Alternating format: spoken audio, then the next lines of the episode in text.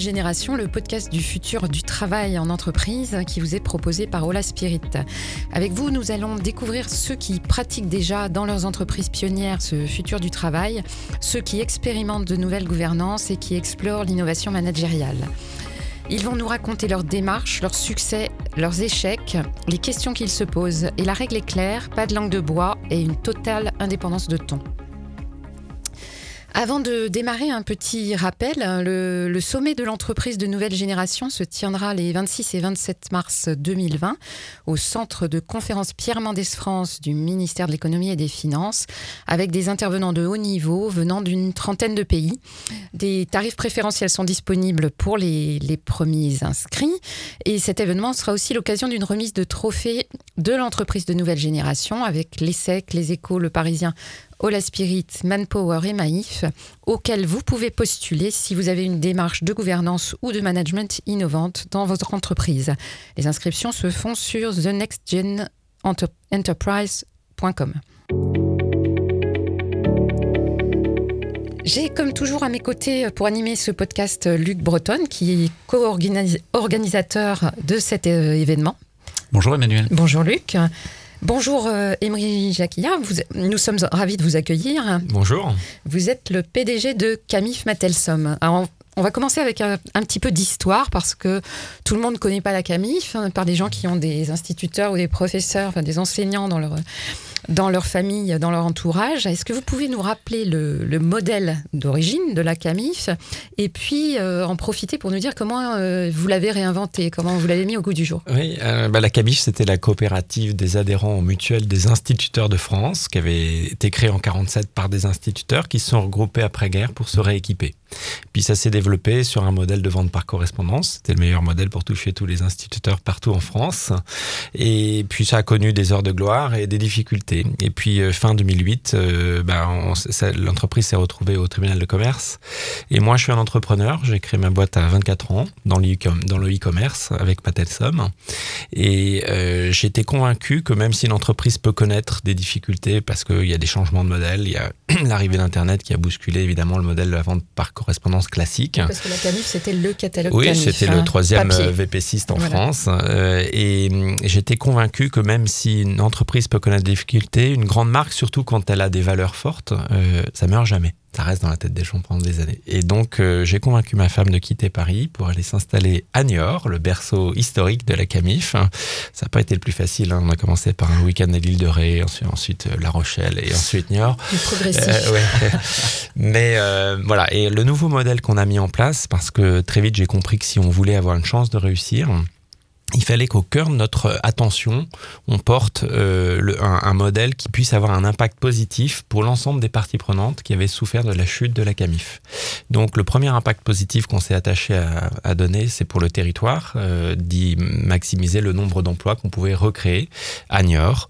Donc on a, à travers euh, l'implantation d'un centre de relations clients, ce qui n'était pas du tout la tendance à l'époque, en 2009, d'ouvrir un centre de relations clients en France, nous on a créé un centre de relations clients On a installé donc également un centre logistique, on a mis en place une formation e-commerce et moi j'ai déménagé mon entreprise là-bas pour maximiser l'emploi sur le territoire. Et grâce à ça, on a eu le soutien de tous les acteurs de la région qui ont compris que bah, notre projet aurait un impact positif pour le territoire et que ça valait le coup de le soutenir. Et ils ont euh, permis, euh, ils nous ont permis de boucler notre financement parce qu'à l'époque, euh, avec la chute de la Camif, ça entraîné, comme vous le savez, une crise mondiale, la chute de Lehman Brothers, etc. et, et donc il y avait plus de banquiers pour prêter de l'argent à des entreprises euh, normales et encore moins à des entrepreneurs euh, un peu fous comme moi. Et si on a dans ce contexte-là réussi à boucler notre financement avec les banques, c'est qu'on a eu le soutien de la région, de la communauté d'Aglo Niort qui ont garanti 95% de nos emprunts bancaires. Sans eux, ça se faisait pas. Et votre objectif, c'était d'avoir ce soutien ou c'était dans cet objectif de, de retrouver du sens, un, Mon objectif premier, c'était euh, obtenir le réengagement de toutes les parties prenantes qui font le projet de l'entreprise. Et ça a été pareil avec les fournisseurs. Euh, quand vous vous retrouvez devant 180 fournisseurs qui ont tous perdu de l'argent et que vous leur dites on va relancer la camif. Euh, et, ben, le, et donc là, c'est la proposition de valeur qui, a, qui faisait sens, euh, qui était de miser dès le redémarrage sur ce qui faisait la force de la camif, c'est-à-dire des produits de qualité, mais avec un parti pris très fort sur la fabrication française et sur le développement durable. Et à l'époque, le Made in France n'était pas du tout à la mode comme il l'est aujourd'hui. On n'avait pas de slip français, on n'avait pas le ministre qui portait la marinière.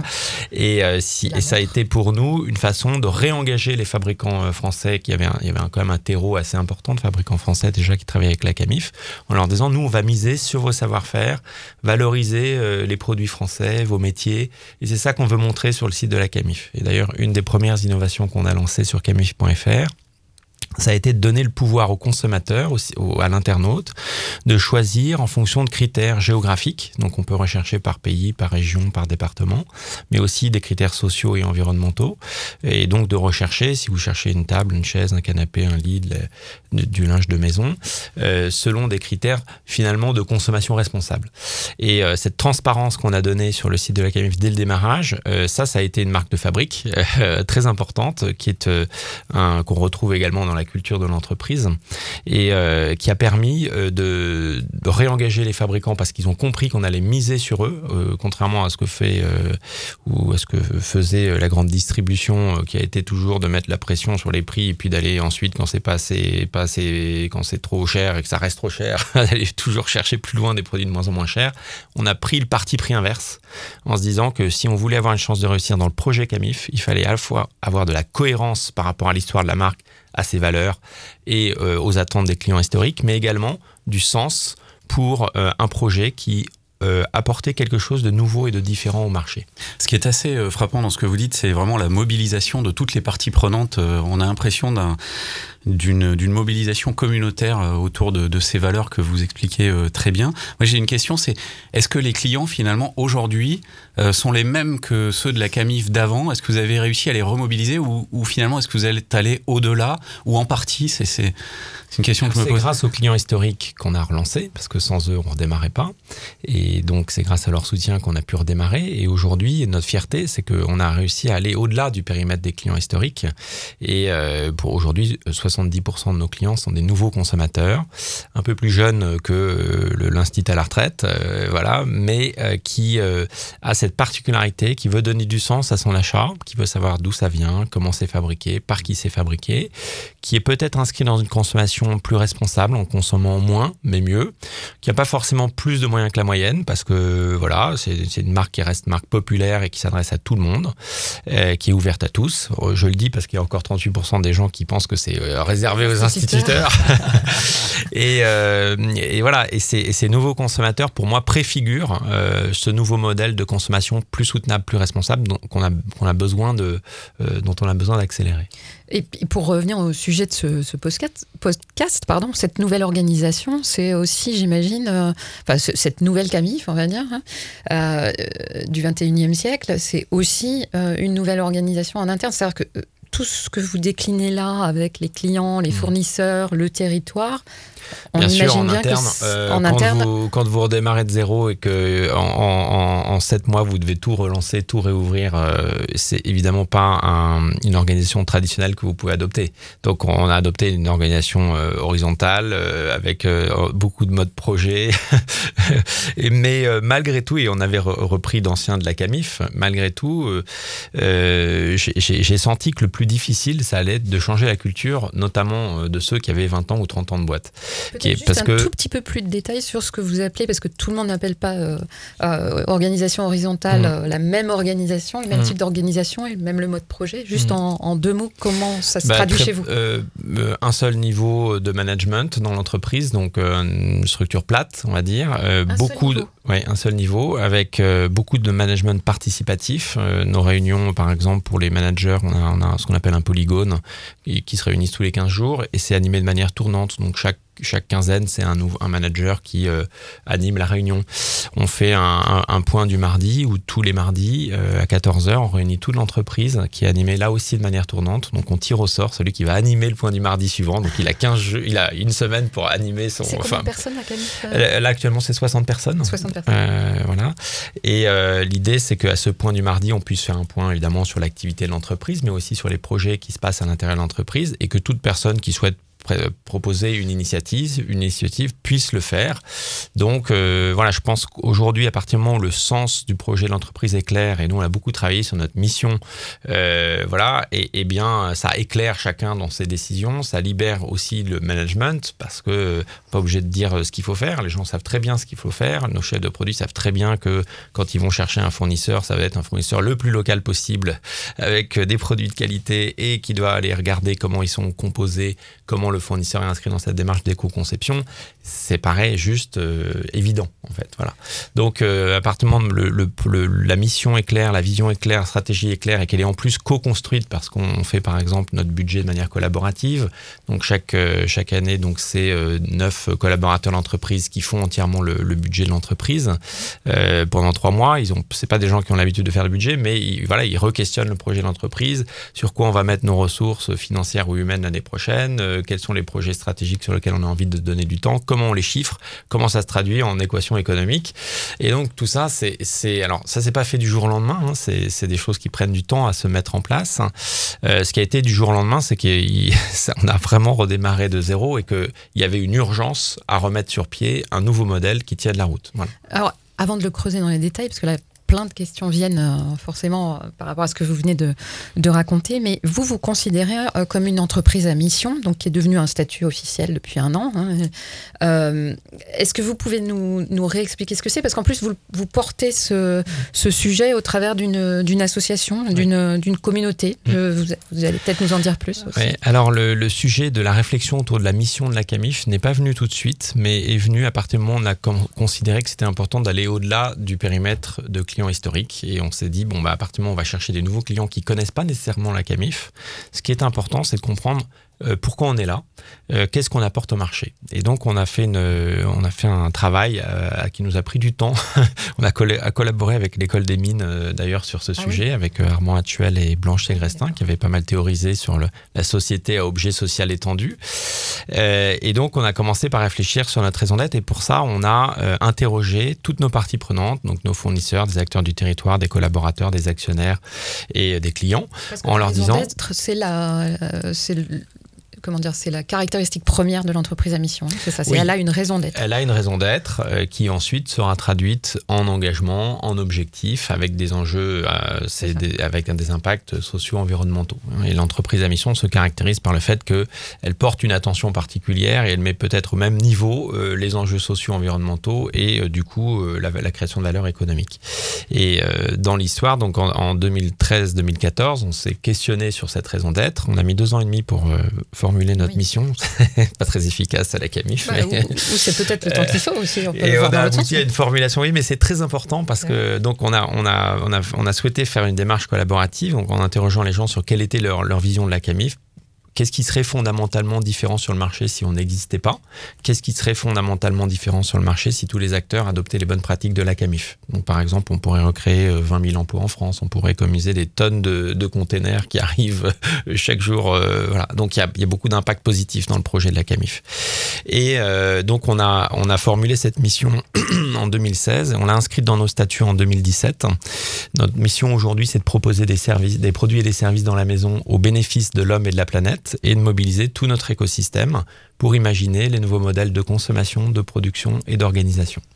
Voilà, donc cette mission, on l'a co-construite. Elle est euh, traduite aujourd'hui en cinq engagements autour de sensibiliser nos clients sur la consommation responsable, autour de faire de l'économie circulaire notre standard, euh, faire les meilleurs produits pour, la santé, euh, voilà, avoir un impact positif sur l'emploi et, et, sur l'insertion. Enfin voilà, tous ces, tous ces, ces engagements-là, ils sont traduits également en, en objectifs, sont déclinés dans nos plans d'action. Et on évalue chaque année. on a on a été une des premières Bicorp également en 2015, qui est un référentiel d'évaluation de la performance extra-financière de l'entreprise qui est présent dans 52 pays au monde. C'est un référentiel privé, donc c'est. oui, j'ai une association qui s'appelle Bilab qui, qui a mis en place ça. Initialement, ça a démarré aux États-Unis. C'était le fondateur de Ben Jerry's qui, ayant pris un procès d'un de ses actionnaires, le reprochant d'avoir soutenu une association, s'est dit il y a un truc qui tourne par rond, qui est du capitalisme, du capitalisme, et ils ont mis en place ça. Et ils ont mis en place également aux États-Unis ces, nouveaux statuts d'entreprise, les Benefit Corporation, qu'on retrouve aujourd'hui dans la loi Pacte, avec le cadre qui est donné de la société à mission. Et donc, euh, on a également fait évoluer notre gouvernance pour mettre en place un comité de mission, euh, dont la première mission a été de définir la mission, et ensuite aujourd'hui d'évaluer l'entreprise au regard de sa performance sur l'ensemble de ses enjeux sociaux, environnementaux et économiques, bien sûr aussi. Dans ce comité de mission, juste parce que si je si j'écoute ce que vous dites, il y a, il y a un peu tout le monde, c'est un peu tout le profil. Hein. Il n'est pas encore complètement complet parce qu'il nous manque quelques représentants des clients notamment, mais oui, l'objectif c'est qu'on ait un représentant de chaque partie prenante. Il est composé aussi d'administrateurs indépendants et extérieurs qui vont apporter leur regard euh, neutre et, et exigeant aussi sur le sur la mission et sur le sur l'engagement de la CAMIF. Et ce comité de mission, bah, il se réunit et, il évalue chaque année ce, la performance euh, globale de l'entreprise. Juste un mot donc sur la communauté d'entreprises à mission que vous avez euh, euh, construisez ou que vous avez construit. C'est ça, c'est on l'a fait l'année dernière. On a créé une association qui s'appelle la communauté des entreprises à mission. Au moment où, avec le rapport Nota Sénar, avec les démarrages sur la loi Pacte, on s'est rendu compte qu'il y avait beaucoup de dirigeants et de managers dans les entreprises qui était en quête euh, de sens, qui était en quête de rendre l'entreprise plus contributive pour la société et qui partageait finalement au fond la vision que euh, les entreprises du 21e siècle, celles qui, réussiront, qui performeront euh, au 21e siècle, c'est celles qui seront véritablement utiles pour la société.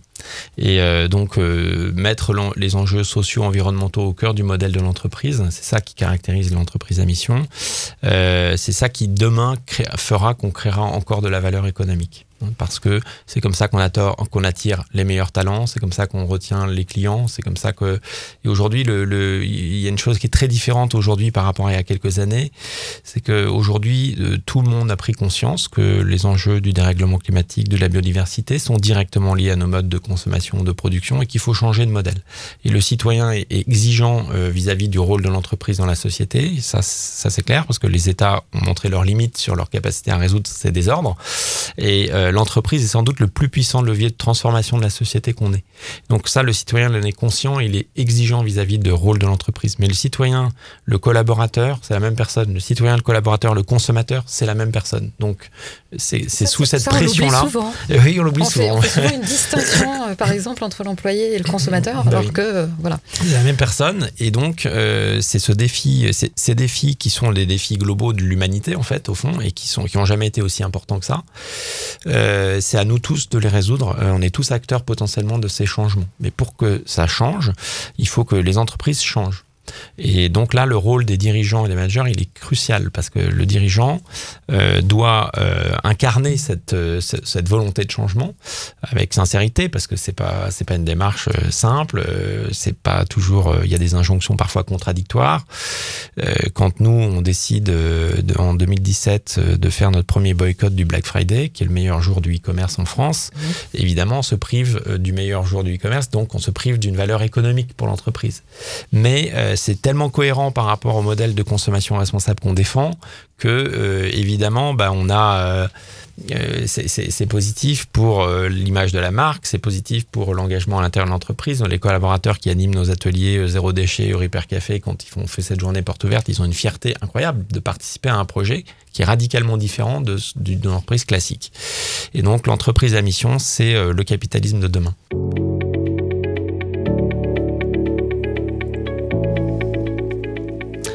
Alors Emery, on a, on bien compris le, focus euh, sur euh, les enjeux sociaux et environnementaux des, entreprises à mission. Euh, juste une précision, on est sur un statut qui est quand même différent de celui de l'entreprise de l'économie sociale et solidaire. Oui, absolument. En fait, dans la, dans la loi Pacte, il y a, il y a trois choses et il y a en fait un escalier avec trois marches. Euh, la première, c'est une modification euh, qui est passée peut-être un peu inaperçue, mais la modification du Code civil, l'article 1833 du Code civil, qui dit euh, finalement un message qui s'adresse à toutes les entreprises. entreprises, saisissez-vous des enjeux sociaux environnementaux. Voilà, donc c'est quand même un message très fort. On ne peut plus ignorer que l'entreprise peut avoir un impact plus ou moins positif euh, sur ces enjeux-là et qu'elle doit se saisir de ces enjeux-là quand elle adresse ses, plans. Euh, la deuxième marche, c'est celle de la raison d'être. Donc euh, chaque entreprise peut réfléchir à sa raison d'être et la formuler et l'inscrire dans ses statuts. Alors ça, c'est intéressant parce que c'est finalement ce qui va enclencher euh, le, dernier étage ou la dernière marche, qui est la société à mission. Euh, parce qu'à partir du moment où on a obtenu la, la, mise à jour des statuts, ça veut dire qu'on a obtenu l'engagement des actionnaires de tenir compte des enjeux sociaux environnementaux et pas exclusivement des enjeux de profit à court terme. Et donc la société à mission, c'est ce cadre-là, c'est cette raison d'être qui est ensuite traduite en engagement, avec décliné dans les plans d'action de l'entreprise, où on a en plus fait évoluer sa gouvernance pour mettre en place ce comité de mission, hein, dont je parlais tout à l'heure, et où on va évaluer euh, chaque année sa mission au regard euh, de, et ses engagements au regard du, plan de, l'entreprise. Et euh, ça, c'est ce qui définit en fait la société à mission. Et cette société à mission, on, peut, on, pourra, parce que les décrets sont pas encore sortis, la loi, la loi est sortie, la loi FAC est sortie, mais les décrets sont en cours, ils sortiront, je pense, en octobre. Une fois que les décrets seront sortis, bah, on pourra aller au greffe du tribunal de commerce ajouter cette, qualité de société à mission. Donc c'est même pas un statut, c'est vraiment une qualité de société à mission. Et moi je crois à terme que euh, on le voit aujourd'hui sur les jeunes générations qui quittent l'école, ils, sont plus, euh, ils vont plus euh, dans les grosses boîtes. Je vais pas citer de nom, mais ils, ils, cherchent des entreprises qui font du sens. Et voilà. Et donc là, clairement, le, le, fait d'avoir cette qualité de société à mission permettra de flécher à la fois les jeunes talents, mais aussi demain les clients, les, parce qu'avec notre pouvoir d'achat, on a un pouvoir de changer le monde aussi. Hein. Chaque jour, on participe à un modèle, à un choix de modèle. Et donc, si ces entreprises euh, qui euh, font cet effort de mettre au cœur de leur modèle, parce qu'on n'est pas du tout dans le cadre classique de la RSE, hein. là, on parle vraiment d'un changement radical de modèle qui doit être incarné par le dirigeant et, et qui, euh, lui, fait le lien entre euh, ses actionnaires, donc la finance, et euh, son équipe et, le projet de l'entreprise. Parce qu'il faut, il faut parfois imposer quelque part un changement de lunettes. Hein. Regardez pas forcément à trois mois, mais peut-être à trois ans. Parce que si on regarde que le court terme, il n'y a pas de révolution possible dans le, dans le très court terme. Dans lequel Cette qualité d'entreprise à mission, finalement, on pourra la garder, mais aussi la perdre Comment ça se passe? On pourra la garder et on pourra la perdre. Il y a donc c'est justement l'enjeu des décrets actuellement, un des organismes tiers indépendants qui viendront euh, auditer tous les deux ans euh, votre euh, qualité de société à mission. Il y aura des obligations. Et oui, on devra se soumettre à cette à cette audit pour que on puisse conserver son, son, titre de société à mission. Mais à partir du moment où vous respectez globalement votre mission, vous savez, le plus grand risque dans cet exercice-là, c'est celui de l'insincérité, parce qu'il est très vite perçu par les collaborateurs et par les clients qui aujourd'hui ont accès à toute une série d'informations. Qui être terrible en matière de réputation d'ailleurs. Oui, donc, pire que euh, si on n'avait rien fait. le greenwashing, le mission washing, aujourd'hui les gens sont pas dupes, ils voient très bien, ils décryptent très bien et les premiers, euh, c'est les, les, collaborateurs. Donc, et en même temps, c'est pas un exercice simple, c'est pour ça que je recommande de prendre du temps de le faire. C'est pour ça qu'on a aussi beaucoup de, dirigeants qui rejoignent la communauté des entreprises à mission parce que c'est un, un temps de, euh, c'est un, un, temps long dans lequel on s'inscrit. Il faut pas viser trop haut et il faut pas viser trop bas. C'est-à-dire que c'est une sorte de ligne de crête, euh, l'expression de la mission. Si elle est trop déconnectée de la réalité de l'entreprise, on va, on va considérer qu'elle est pas sincère. Et si euh, elle crée pas une sorte de tension créative, bah, elle va pas lever les foules, quoi. Donc, euh, il faut trouver ce bon équilibre. voilà, pour, pour que, pour formuler une bonne mission, il faut du temps. Et la communauté des entreprises à mission offre ce cadre de partage entre pairs pour que, entre dirigeants, on puisse échanger sur les, les difficultés, le chemin que ça prend, le temps que ça prend, comment on mobilise en interne les équipes autour de, Vous avez du projet. Déjà fédéré euh, pas, mal d'entrepreneurs Oui, on est plus d'une centaine de dirigeants qui, sont, qui ont rejoint la communauté et puis qui sont aussi, euh, qu'on met à contribution, parce que c'est une communauté, donc on vient aussi donner du temps euh, sur des groupes de travail pour réfléchir sur comment on passe de la raison d'être justement à la société à mission, ou comment on évalue, ou qu'est-ce que ça change en termes de management, ou des groupes de travail sur les startups, parce que cette révolution, elle concerne toutes les entreprises, qu'on soit une jeune entreprise qui démarre, une, PME ou un grand groupe, tout le monde est concerné par le sujet. Voilà. Parce que tout le monde a, on enfin, on a le même enjeu collectif. Hein, c'est ces enjeux de, l'avenir de l'humanité. Je pense, il faut le dire comme ça. et, et tous, on peut apporter notre notre pierre. Et tous, on a intérêt à mettre nos entreprises dans ce chemin-là parce que très vite, je pense euh, déjà aujourd'hui, en fait, quand vous regardez le cours de bourse de certaines entreprises, euh, Kraft General Food par exemple, euh, qui fait le ketchup, bah, leur cours de bourse s'effondre parce que le ketchup c'est pas bon pour ma santé et c'est pas bon pour la planète. si vous demandez aux actionnaires de Bayer s'ils sont contents du rachat de Monsanto, je pense que voilà. Mais moi, mon fils de 14 ans, il aurait été interrogé sur est-ce qu'il fallait racheter Monsanto, ils auraient dit aux actionnaires de Bayer qu'ils faisaient une grosse connerie. Bon, voilà. Mais donc aujourd'hui même on a déjà les prémices du lien entre euh, impact social et environnemental et euh, performance économique. Mais ça sera encore plus vrai demain parce que les entreprises qui ne sont pas inscrites dans, cette, euh, dans ce chemin vertueux trouveront plus de capitaux, elles trouveront plus de clients, elles trouveront plus de collaborateurs. Donc, Est-ce que ce modèle d'entreprise à mission qui est finalement très français aujourd'hui, il a une chance d'essaimer en Europe?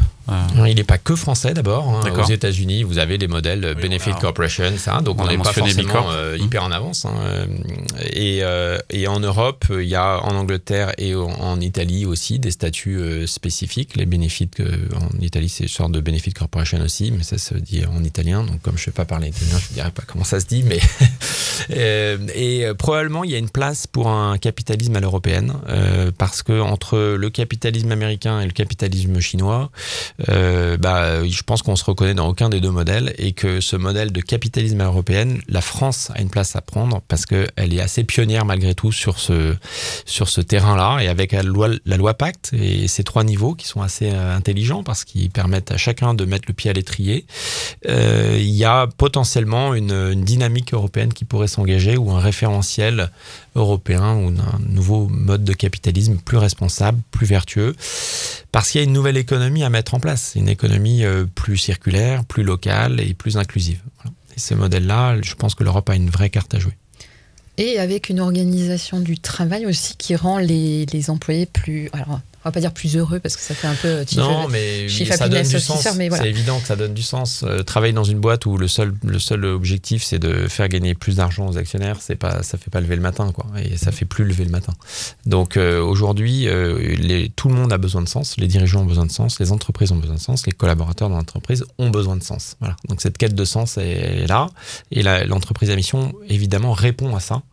euh, parce que c'est hyper satisfaisant de se dire que quand on se lève le matin, on va bosser pour soutenir les emplois en France. Euh, nous, quand on, évidemment, quand on soutient le Made in France, quand on fait notre tour de France et qu'on va à la rencontre des fabricants en invitant nos clients, nos collaborateurs chaque année, c'est des moments extraordinaires pour, tout le monde parce que on se rend compte de l'impact de notre activité. Euh, on soutient des savoir-faire, des métiers, on rencontre les ouvriers dans les usines. C'est génial, c'est des beaux moments. Et en plus, quand on travaille ensemble l'après-midi, on fait des ateliers créatifs, on a des ouvriers, des clients, des collaborateurs ensemble c'est des, des, vrais moments de partage et d'intelligence collective qui, sont, qui donnent des résultats euh, hyper positifs. Donc c'est très enthousiasmant parce qu'à partir du moment où il y a du sens, il y a de l'engagement et on peut euh, ensuite libérer davantage le management, euh, laisser plus de place à l'initiative, à l'expérience, ça nourrit évidemment le projet de l'entreprise et un collaborateur engagé, c'est l'entreprise qui va bien. Alors, vous venez de le dire, c'est très enthousiasmant. Après, c'est pas forcément simple. Vous, vous avez éprouvé la transformation, vous l'avez euh, mise en œuvre et vous êtes, euh, vous êtes encore dedans, on peut, on, peut le dire. Comment ça se passe? Vous avez évoqué, par exemple, euh, au démarrage de la conversation la culture de l'entreprise, puisqu'il y avait une culture, en plus très particulière à la, à la CAMIF, et puis vous êtes arrivé avec une autre culture. Euh, comment comment est-ce qu'on fait pour... Alors, est-ce qu'il faut changer la culture, ou est-ce que c'est pas le bon terme Peut-être que c'est pas ce qu'il faut faire, peut-être pas forcer les gens à changer de culture. Euh, quels, outils euh, vous utilisez pour, pour transformer cette, cette culture? Je, je, pense à un exemple particulier qu'on a évoqué un peu avant de démarrer le podcast. Euh, d'abord, je pense que la première des choses, c'est de considérer la dimension importante du temps et du temps long parce que changer de culture, ça prend du temps. Et oui, il y a besoin de changer de culture, oui, il y a besoin de changer de posture, oui, il y a besoin pour les managers de réinventer euh, leur rôle de manager.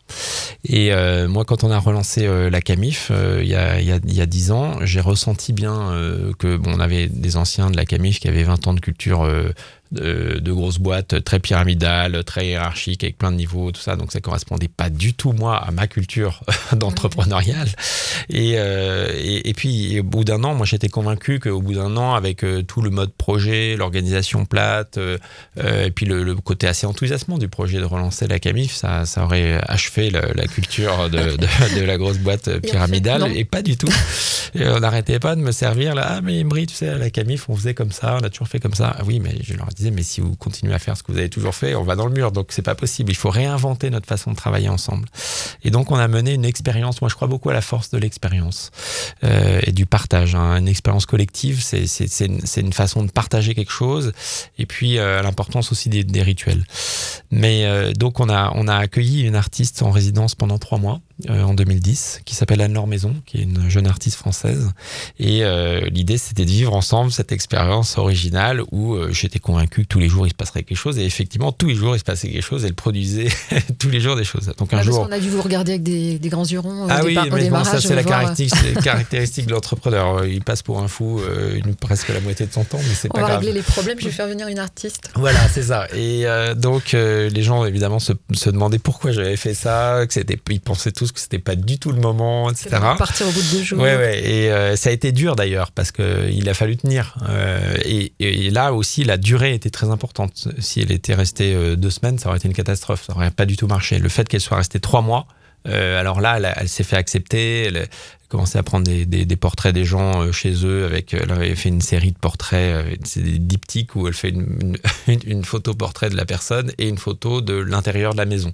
Et on voit des, des, correspondances entre l'aspect, euh, voilà, notre et donc, euh, elle avait proposé ça euh, aux collaborateurs. Ça a été pour elle cette, cette manière de se faire accepter par les collaborateurs dans l'entreprise. Puis un jour, on arrive, toutes les places de, parking avaient été taguées avec des noms d'artistes contemporains. Les gens sont courus voir Anne-Laure en disant Mais est-ce que tu as demandé l'autorisation Emery Bah non, je l'ai pas fait, j'ai fait comme ça. Bah oui, on peut prendre des initiatives sans demander euh, Ça, ça, l'autorisation. ça a déclenché des. des Oui, bien des- sûr, bah, forcément, euh, ça, ça, ça interroge. Les gens se disent Ah bon, mais elle a osé faire ça. Oui, ça, ça veut dire qu'il y a des gens a qui se sont osé. lancés dans des choses sans Parce qu'il y a des gens, bien sûr, et aujourd'hui c'est ça qui est formidable, c'est qu'aujourd'hui, bah voilà, par exemple dans l'entreprise, il y a des ateliers zéro déchet entre midi et deux. Bon, ils m'ont pas demandé mon avis. Euh, voilà, ils sont- un jour, il y a au point du mardi quelqu'un qui est venu en disant, bah voilà, moi je, je veux distribuer le courrier, je, c'est pas une tâche qui m'intéresse particulièrement, je propose qu'on distribue cette tâche. Donc euh, chaque chaque semaine, c'est une, une table différente d'entreprise qui ouvre le courrier. Moi jamais j'aurais pu imposer un truc comme ça. Mhm. Bon, bah, ça, c'est, venu d'initiatives. Il y a beaucoup d'initiatives qui viennent, qui naissent comme ça et qui viennent nourrir et enrichir le, le projet de l'entreprise. Mais une des œuvres qui a été très marquante qu'Anne-Laure Maison a, a faite chez nous, c'est qu'elle était très choquée qu'on, en nous observant travailler, qu'on s'envoie des emails à longueur de journée alors qu'on est tous à 10-15 mètres les uns des autres. Donc elle a eu l'idée assez géniale dès qu'elle voyait quelqu'un qui se levait et qu'elle allait parler à quelqu'un d'autre. et elle, bah, bah, elle, elle matérialisait ça au sol en scotchant une bande rose pour relier les, deux bureaux entre eux. Et comme ça, l'entreprise s'est tissée de toute une série de bandes roses. Et pour moi, en tant que manager, ça a été une vraie leçon. C'est que la vraie, la vraie richesse de l'entreprise, c'est justement cette capacité à créer du lien, créer du lien avec ses collaborateurs, créer du lien avec ses clients, créer du lien avec ses fournisseurs. Et entre deux entreprises strictement identiques, celle qui a un lien fort avec toutes ses parties prenantes, qui, l'a su, qui a su le nourrir et l'entretenir, c'est elle qui passera et qui résistera à toutes les crises. Euh, en, en résumé, donc il y, a des, il y a des méthodes, il y a des méthodes atypiques pour, euh, pour se transformer et transformer son organisation, euh, son management. Euh, il faut du temps, moi je Mm. retiens. C'est pas toujours facile. Non, il faut Euh, l'audace, voilà. ouais. Il Ouais, il, faut, faut- la persévérance. Il faut de la persévérance et il faut inclure tout le monde. Alors vous avez peut-être aussi une taille d'entreprise qui le permet, c'est-à-dire 60 personnes. Oui, bon, en fait, vous voyez, par exemple, quand on fait nos entretiens annuels, c'est un moment qui est que, que, que j'ai- j'aimais pas. Voilà. Euh, parce que c'est, je trouvais ça euh, faux, Personne quoi. ça, non non, mais personne n'aime ça. Et effectivement, quand je- j'en parle, souvent, on me dit, non, mais c'est vrai, les entretiens annuels, c'est, c'est, barbant, quoi. C'est... Et donc, euh, j'ai proposé qu'on, qu'on fasse des, des balades le long de la Sèvre à la place de faire nos bons entretiens annuels. Donc, euh, maintenant, aujourd'hui, enfin, depuis trois ans, on part en balade. Donc, quand on voit des gens qui arrivent en basket le matin au bureau, on sait qu'ils ont leur entretien annuel et on part se balader. Et c'est, ça transforme toute le- la, la relation et l'entretien annuel. C'est-à-dire qu'au lieu d'être face à face, vous êtes côte à côte. Donc ça, en termes de posture de management, bah, c'est différent. On n'est pas là pour te juger, on est là pour t'accompagner. C'est différent. Et on n'est pas statique, on est en marche. Et bah ouais, on est en marche. Donc on est en marche pour progresser. Et oui, non, fait pas euh, Et puis euh, on est dans un cadre qui est magnifique, euh, comme l'a dit Welbeck. New York, c'est la plus belle ville de France. Hein, donc voilà. Et, et surtout, bah, on, on, on, on, bénéficie de la respiration qu'offre la marche. Et c'est extrêmement important qu'on a des choses importantes à dire, de prendre son temps de bien les dire et de respirer. Quand on croise un marcheur euh, ou un vélo, on est obligé de s'arrêter de parler. Et marquer une minute de silence dans un entretien annuel, c'est difficile. Dans une marche, ça se fait assez naturellement et spontanément. Donc, oser expérimenter, je pense que c'est ça la, clé. Euh, et oser aussi se planter, parce que parfois, ça ne marche pas. Eh Nous, on peut pas prendre plus de temps. Malheureusement, on aurait, on aurait bien aimé. Mais merci beaucoup, euh, Emery Jacquilla. Euh, merci, Luc Breton. Et merci à vous tous pour votre écoute. Euh, vous nous retrouverez dans les autres podcasts de l'entreprise de nouvelle génération avec d'autres experts et praticiens du futur du travail.